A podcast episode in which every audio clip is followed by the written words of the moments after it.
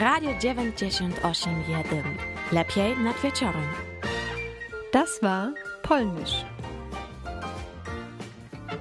Radio 98.1. Besser am Abend.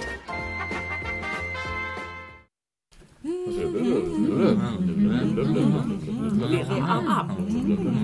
Vera am Abend. Vera am Abend. Vera am Abend. Vera am Abend. Vera am Abend. Vera am Abend.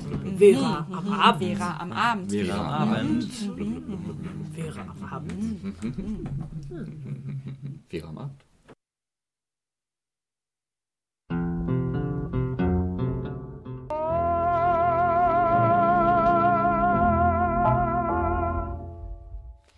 Und damit hallo und herzlich willkommen bei Vera, dem Verquerradio.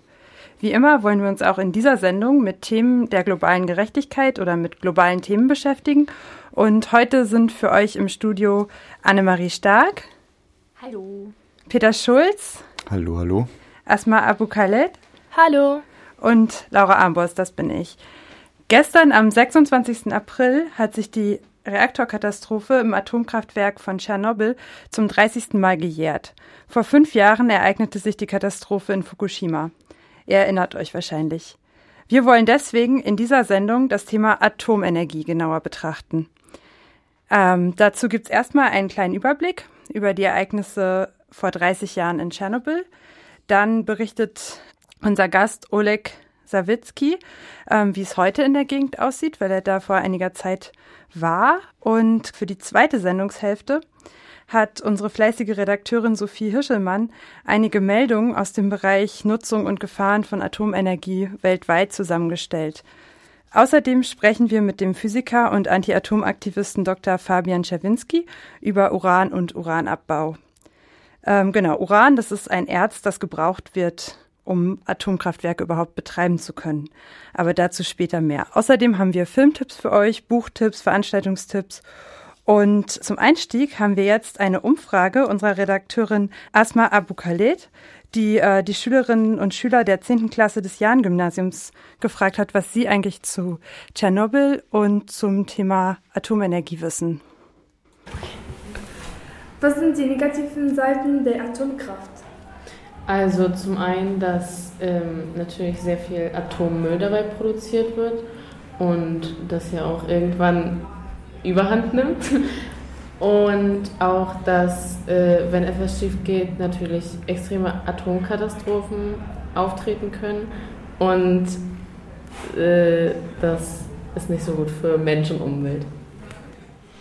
Ja, das oder ein großes Problem ist halt die Lagerung des äh, entstehenden Atommülls, weil dafür Lagerstätten gefunden werden müssen und äh, darauf geachtet werden muss, dass es nicht in äh, ja, die Kreisläufe gerät. So.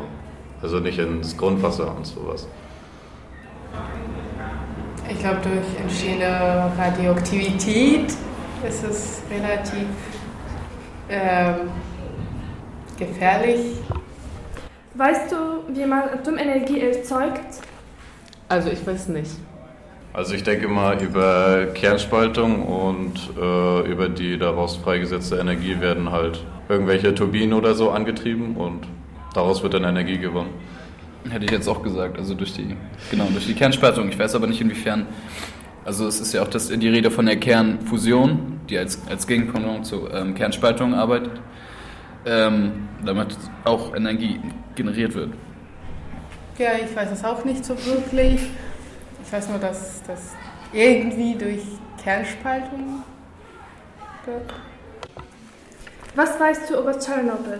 Also ich weiß, dass es ein äh, Ort in der Ukraine ist, wo vor, naja, ich weiß jetzt nicht genau welches Jahr, aber jedenfalls ist da ein äh, Kernreaktor halt äh, explodiert, glaube ich. Und dadurch ist halt extreme, äh, nee, dadurch ist Atomkraft ausgetreten und hatte halt, ja, natürlich negative Folgen für Mensch und Umwelt. Ja, also ich denke mal, dass äh, Strahlung freigesetzt wurde und äh, dadurch halt die ganze Umgebung und das Atomkraftwerk äh, verstrahlt wurde. Was ich kürzlich gehört habe, dass im Prinzip Tschernobyl, die Katastrophe, durch ähm, Experimente oder durch Versuche ähm, entstanden sind und die äh, halt durch Nicht-Einhalten der Sicherheitsvorschrift entstanden sind. Also das Prinzip durch mangelnde Vorsicht, dass ja, das entstehen konnte sozusagen. Also ja, ich weiß auch leider nicht so viel über. Ähm, naja, das war also eine große Stadt, ganz große Stadt in der Ukraine, so in den 80er Jahren, glaube ich. Dann aber durch diese Katastrophe jetzt nicht mehr. Was sind die Vorteile der Atomenergie?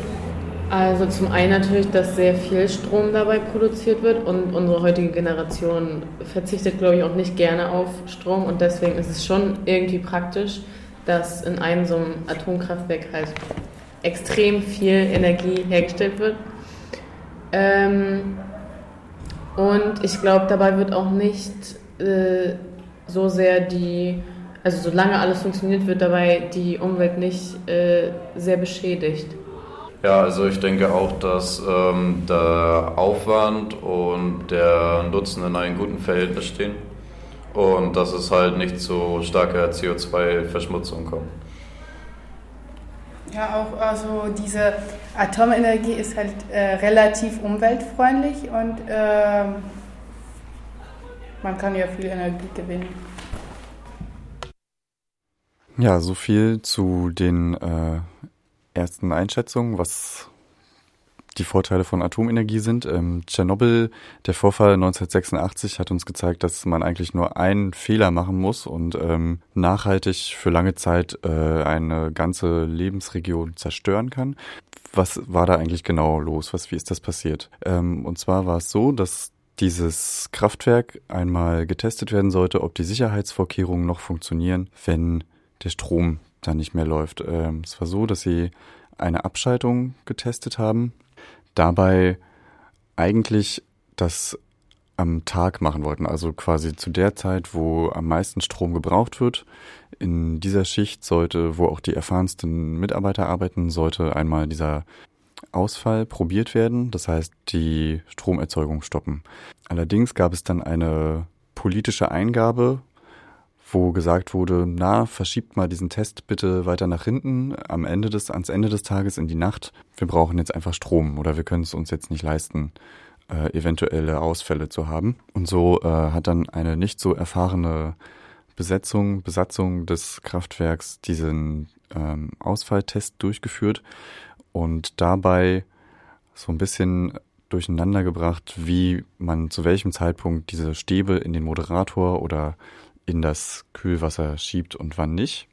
Und dadurch kam es dann zu einer Explosion, die ähm, eine ungefähr 1000 Meter hohe Feuersäule zur Folge hatte, die die Strahlung erstmal relativ hoch über das Kraftwerk transportiert hat und von dort aus hatte das Wetter, also die Witterung, eine gute Chance, das überall hin zu verteilen. Aber so richtig mitbekommen hat die Welt das eigentlich erst ein paar Tage, eine knappe Woche später, ähm, dass da überhaupt was passiert ist. Und zwar haben Kraftwerksbetreiber in anderen Ländern regelmäßig ähm, Tests durchgeführt, ob ihr, ob irgendwo Strahlung austritt an ihren Kraftwerken.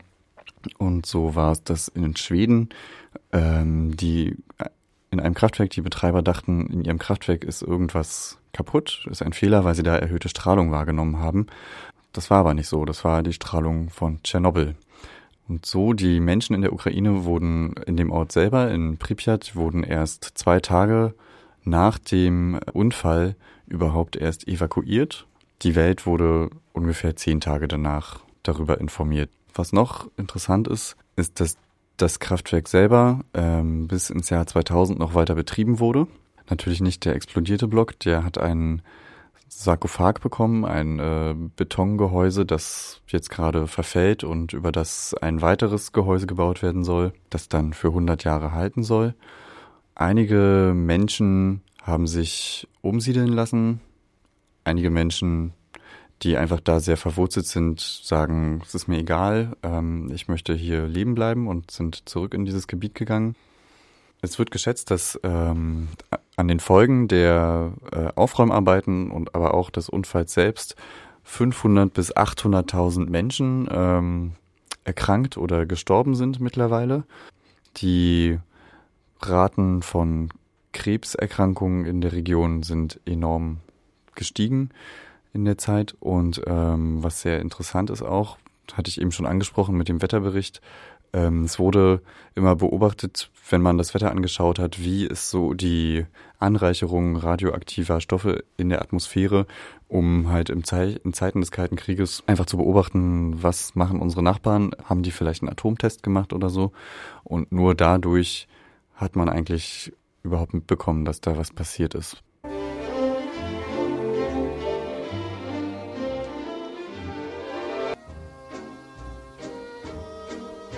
Bei uns im Studio ist jetzt Oleg Sawicki. Oleg ist aus der Ukraine und ist gerade Fellow bei der Suko-Stiftung und macht da ein Forschungsprojekt zu sozialen und politischen Aspekten der Energiewende. Oleg war 2014 in der Nähe von Tschernobyl, 40 Kilometer entfernt, in einer kleinen Stadt namens Slavutic und hat da eine internationale Konferenz zur weiteren Entwicklung von Wirtschaft und Umwelt teilgenommen und mitorganisiert. Und wir wollen jetzt mit ihm ein bisschen darüber sprechen, wie es in der Ukraine generell aussieht mit Energie und Energieerzeugung, welche Ansichten man da hat und ein bisschen konkret über Tschernobyl. Hallo Oleg. Guten Tag. Guten Tag. You're from from the Ukraine and you have been to the Also Oleg ist aus der Ukraine und war in dieser in sogenannten Ausschlusszone oder dem Bannkreis um Tschernobyl. Kannst du mir erzählen, wie es da so aussieht? Okay, um, actually, um, the exclusion zone is uh, quite a big area. If you, okay, also diese, dieser Bannkreis ist eine ziemlich große Zone. Ähm, wenn man das mit europäischen Ländern uh, vergleicht, dann ist es fast größer als uh, Liechtenstein. Und uh, there are a number of also es gibt ähm, einige Städte, die verlassen wurden nach dem Unfall und die sehen jetzt sehr merkwürdig aus, apokalyptisch, würde ich sagen. Post-apocalyptic. And can you just go there? Is, is are people allowed to go there and visit the place? Kann man da einfach so hingehen? Uh, the exclusion zone is guarded and Dieser Bankkreis wird bewacht und man kann da nicht einfach so rein, aber man kann, Oleg glaubt, zweimal im Monat ähm, eine Tour dadurch machen. Uh, Chernobyl or Pripyat uh, uh, with a guided tour, which are available, I guess, uh, two uh, times a month. What kind of things do you see if you go there? Can you touch stuff? Can you take something with you?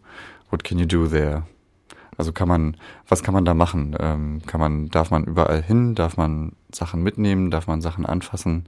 Uh, no, it's forbidden to take anything with you from the exclusion zone because it can be contaminated. Man darf nur sich auf uh, bestimmten Routen bewegen und man darf nichts mitnehmen, nichts uh, anfassen, auch nicht den Boden. Es ist nicht klar, welche Art von radioaktiver Strahlung an den einzelnen Orten noch vorherrscht.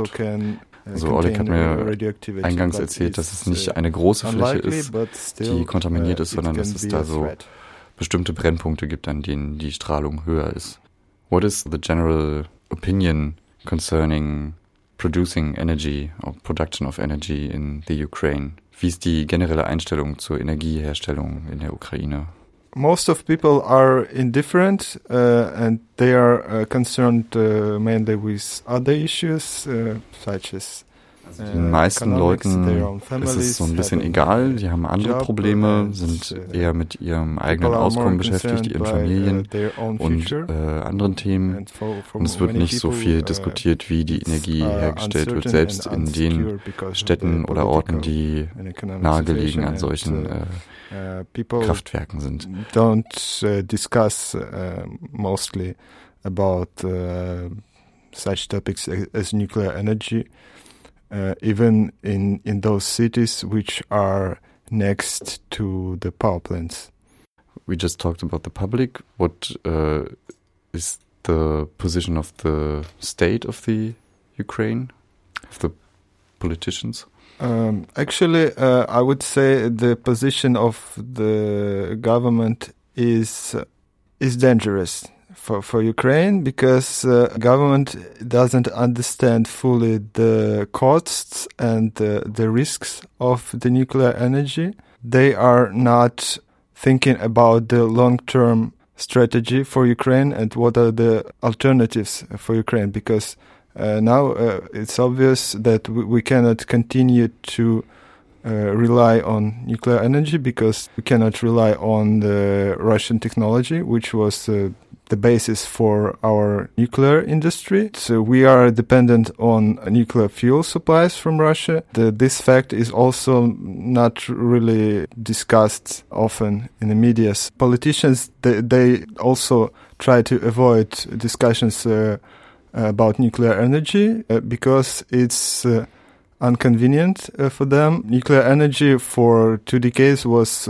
supplying the country with so-called cheap energy because the uh, nuclear industrial complex uh, remained from the Soviet Union and uh, we get it for free, so-called, but the externalities of nuclear uh, industry such as nuclear waste and uh, contamination created by mining sites and uh, processing sites, which we have a lot in Ukraine because we had uranium mining and still have. And actually, the government is not taking the full responsibility uh, on the nuclear energy. Das war jetzt sehr viel. Ähm, ich versuche es mal zusammenzufassen.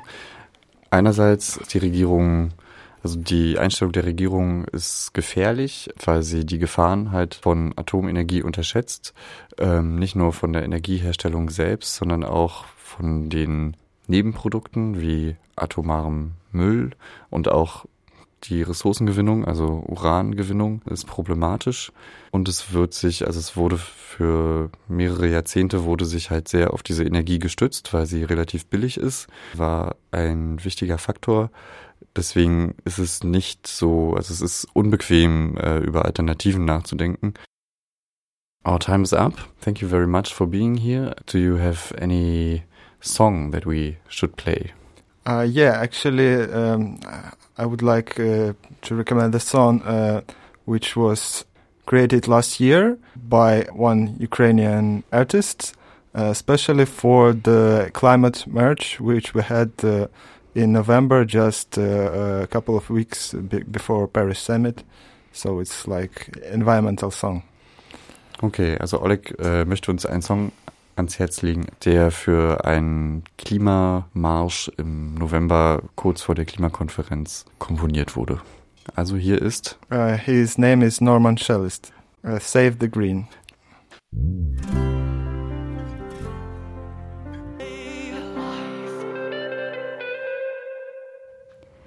Wie bereits angekündigt, haben wir euch ein paar Tipps mitgebracht für Veranstaltungen, Bücher und Filme. Genau, und ich fange mit dem Buchtipp an. Und zwar heißt das Buch Babadonias letzte Liebe.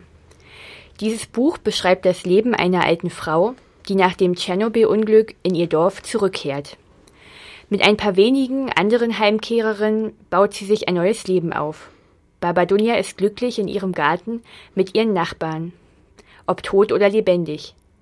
Und sie genießt die Ruhe in ihrem Haus, bis eines Tages ein unbekanntes Mädchen auftaucht.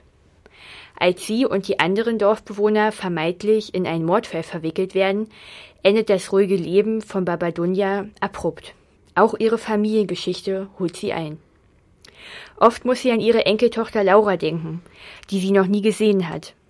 Und als dann noch ein Brief von eben jener zu ihr ins Gefängnis gelangt, ist es mit der Ruhe von Babadunya erstmal vorbei. Babadunyas letzte Liebe ist ein Roman, der in bildhafter Sprache, komisch und klug zugleich, das Leben einer alten Heimkehrerin beschreibt, die ihr Dorf trotz aller Widrigkeiten nicht verlassen möchte und mit ihren Gedanken in zwei Welten wandelt. In der ihren, wo es Wasser aus dem Brunnen und Elektrizität nur in einigen Tagen gibt, und der restlichen Welt, in der ihre Familie, ihre Tochter und ihre Enkelin leben und in der vieles so anders scheint. Das Buch wurde geschrieben von Alina Bronski, kam 2015 heraus und erschien im Verlag Kiepenhauer und Witsch. Die Reaktorkatastrophe in Tschernobyl, über die wir heute viel gesprochen haben, liegt mittlerweile 30 Jahre zurück. Die in Fukushima fünf Jahre. Um sich über die beiden Reaktorkatastrophen und ihre Auswirkungen zu informieren, zeigt der BUND im Grünen Büro in Stralsund die Ausstellung Fukushima, Tschernobyl und wir. Auf 15 Infotafeln gibt es Informationen zu den beiden bislang größten Katastrophen in der Nutzung der Atomenergie. Dabei liegt ein Fokus auf den gesundheitlichen Folgen für Millionen von Menschen, die auf sehr unterschiedliche Art und Weise von, Atom von den Atomkatastrophen betroffen waren und sind. Die Ausstellung wurde bereits heute Abend eröffnet. Am Samstag, den 30. April um 14 Uhr gibt es eine Führung durch die Ausstellung. Ort Stralsund, Alter Markt 7. Die Führung findet im Rahmen des Frühjahrsmarktes auf dem Alten Markt in Stralsund statt. Und zuletzt folgt noch ein Filmtipp. Der Film heißt Das Ding am Deich, ist ein Dokumentarfilm aus dem Jahre 2012 von Antje Hubert. In dem Film geht es darum, den Widerstand der Atombewegung gegen das AKW in Brockdorf aufzuzeigen. Es werden in dem Jahr, also ab 2010 bis 2012, ehemalige Aktive des Protestes interviewt und anhand Originalvideos, Tonaufnahmen und auch Zeitungsausschnitten zeigen sie ihren Protest deutlich auf. 1976 sollte das AKW in Bruckdorf in Schleswig-Holstein gebaut werden und durch mehrere Protestaktionen kam es zuerst zu einem Baustopp von vier Jahren. Dann wurde der Bau jedoch weiter erreicht durch die politischen Verhältnisse. Das bedeutete ein groß, eine große Veränderung im Leben der AKW-Protestlerin, denn jetzt beschäftigte sich ihr ganzes Leben also ihr ganzes Leben lang bis jetzt beschäftigen sie sich sozusagen mit dem Protest. Und das wird in der Dokumentation aufgezeigt. Interessant daran ist auch, dass aktuelle Ereignisse wie zum Beispiel den 2010 geplante Laufzeitverlängerung von der CDU und FDP mit einfließen, aber auch die Katastrophe 2011 in Fukushima.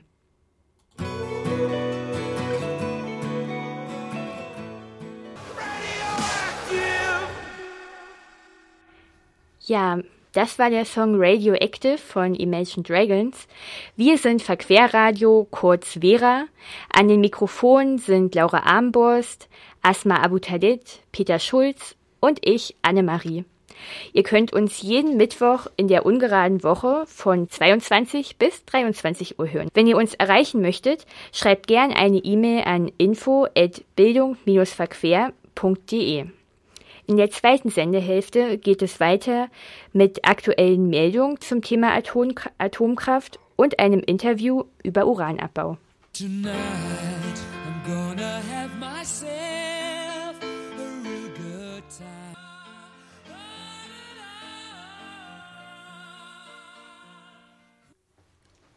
Die Meldung.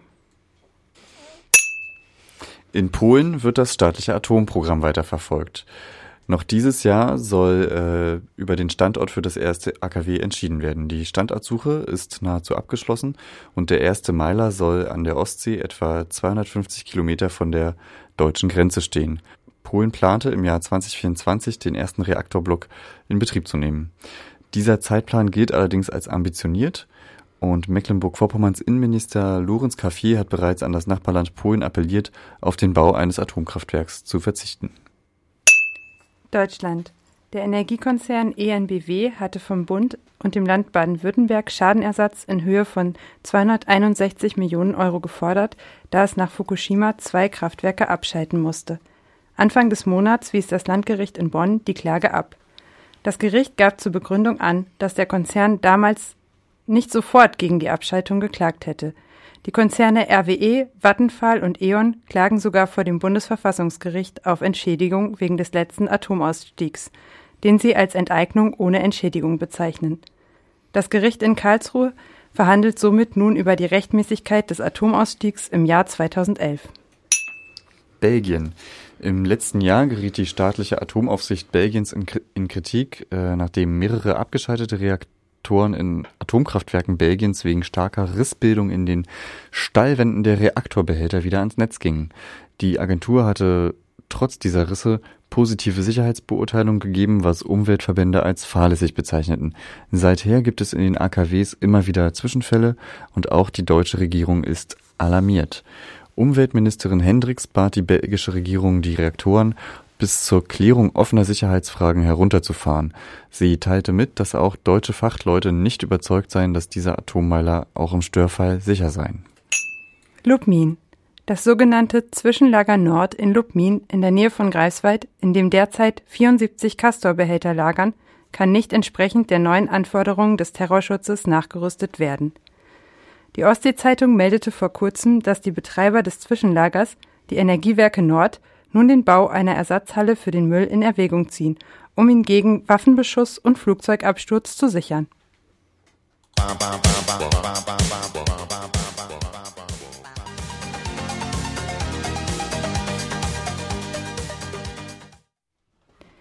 Ja, wie bereits angekündigt, wollen wir heute mit Dr. Fabian Schawinski über das Element Uran sprechen.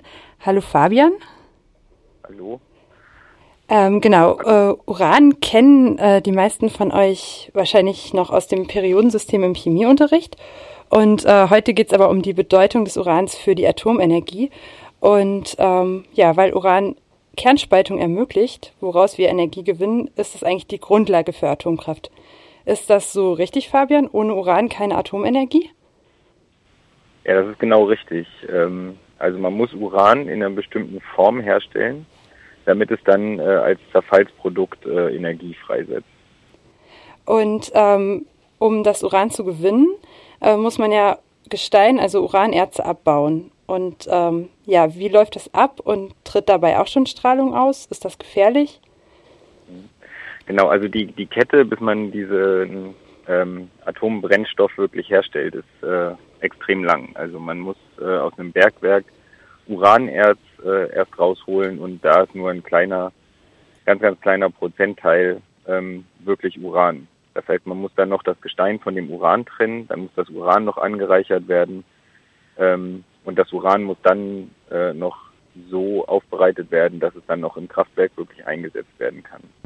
Okay. Der Großteil dieser Produktionskette also äh, braucht extrem viel Energie und ähm, findet meist auch äh, schon in den Ländern statt, in denen dann die Atomreaktoren stehen. Der gefährlichste Teil ist aber das, wo man ähm, quasi den, oder einer der gefährlichsten Teile ist da, wo man äh, wirklich den Bergbau nach Uranerz macht. Okay. Und zwar ähm, findet das meistens in Bergwerken statt, ähm, die äh, in Ländern sind, also zum Großteil fast 95 Prozent der Urangewinnung weltweit findet in den Ländern ähm, Niger, Algerien, Brasilien, Südafrika, Kasachstan und Kirgisien statt. Und strahlt das Uran dann beim Abbau schon? Das würde ich noch gern wissen. Mhm.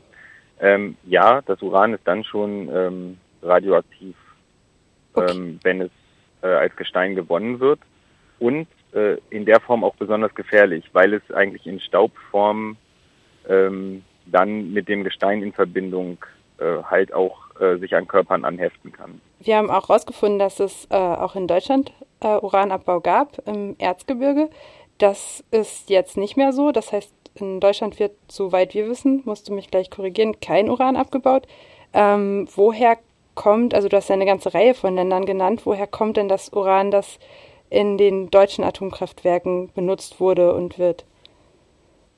Erstmal ähm, kurz zur Historie. In Deutschland ist der Abbau, äh, genau habt ihr richtig gesagt, im Erzgebirge immer stattgefunden. Dazu gab es in der Zeit der äh, DDR den volkseigenen Betrieb, äh, Betrieb Wismut. Der hat ähm, Uranerz produziert in nicht besonders guter Qualität, aber äh, fast genug, um ähm, genug Uran zu produzieren für die Reaktoren in Ostdeutschland aber auch für einen Großteil der Reaktoren in Westdeutschland.